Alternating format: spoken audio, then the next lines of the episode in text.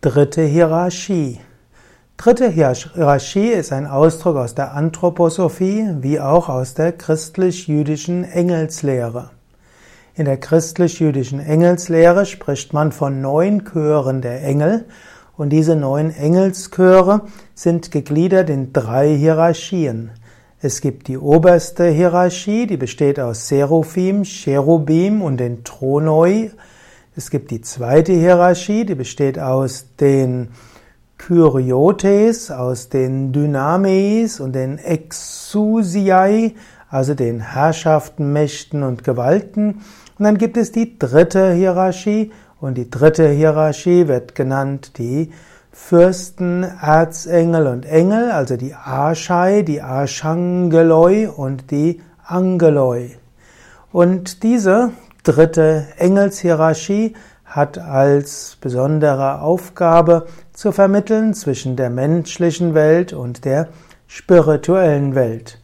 Wenn du auf die Yoga Vidya Seiten gehst, wiki.yoga-vidya.de, dort kannst du nach neun Chöre der Engel suchen und dann findest du diese neun Chöre und auch die Beschreibungen, was diese so im Einzelnen alles zu bedeuten haben. In der Anthroposophie spielen diese Hierarchien der Engel auch eine besondere Rolle. Und dort wird eben gesagt, dass die Wesenheiten der dritten Hierarchie direkt über dem Menschen stehen, dass ihre Bewusstsein, ihr Bewusstseinszustand ein etwas anderer ist als der des Menschen.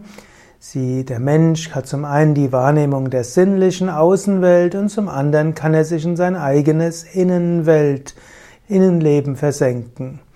Die äh, Wesen, die Engel der dritten Hierarchie äh, haben, nehmen nicht die äußere Welt wahr, sondern ihr Wahrnehmen ist zugleich ein Selbstoffenbaren.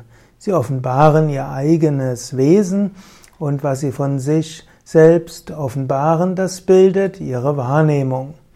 Es gibt dort eine Aussage, längere Zitate von Rudolf Steiner, wo das genauer beschrieben wird.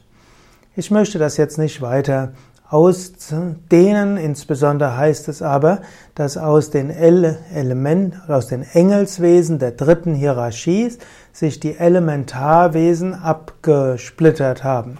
Das heißt also, in dieser ja, Ordnung der Feinstoffwesen, der Astralwesenheiten gibt es also die drei Hierarchien der Engel, die jeweils in drei Chöre unterteilt sind und aus der untersten Hierarchie haben sich die Elementarwesen abgespalten bzw. entwickelt.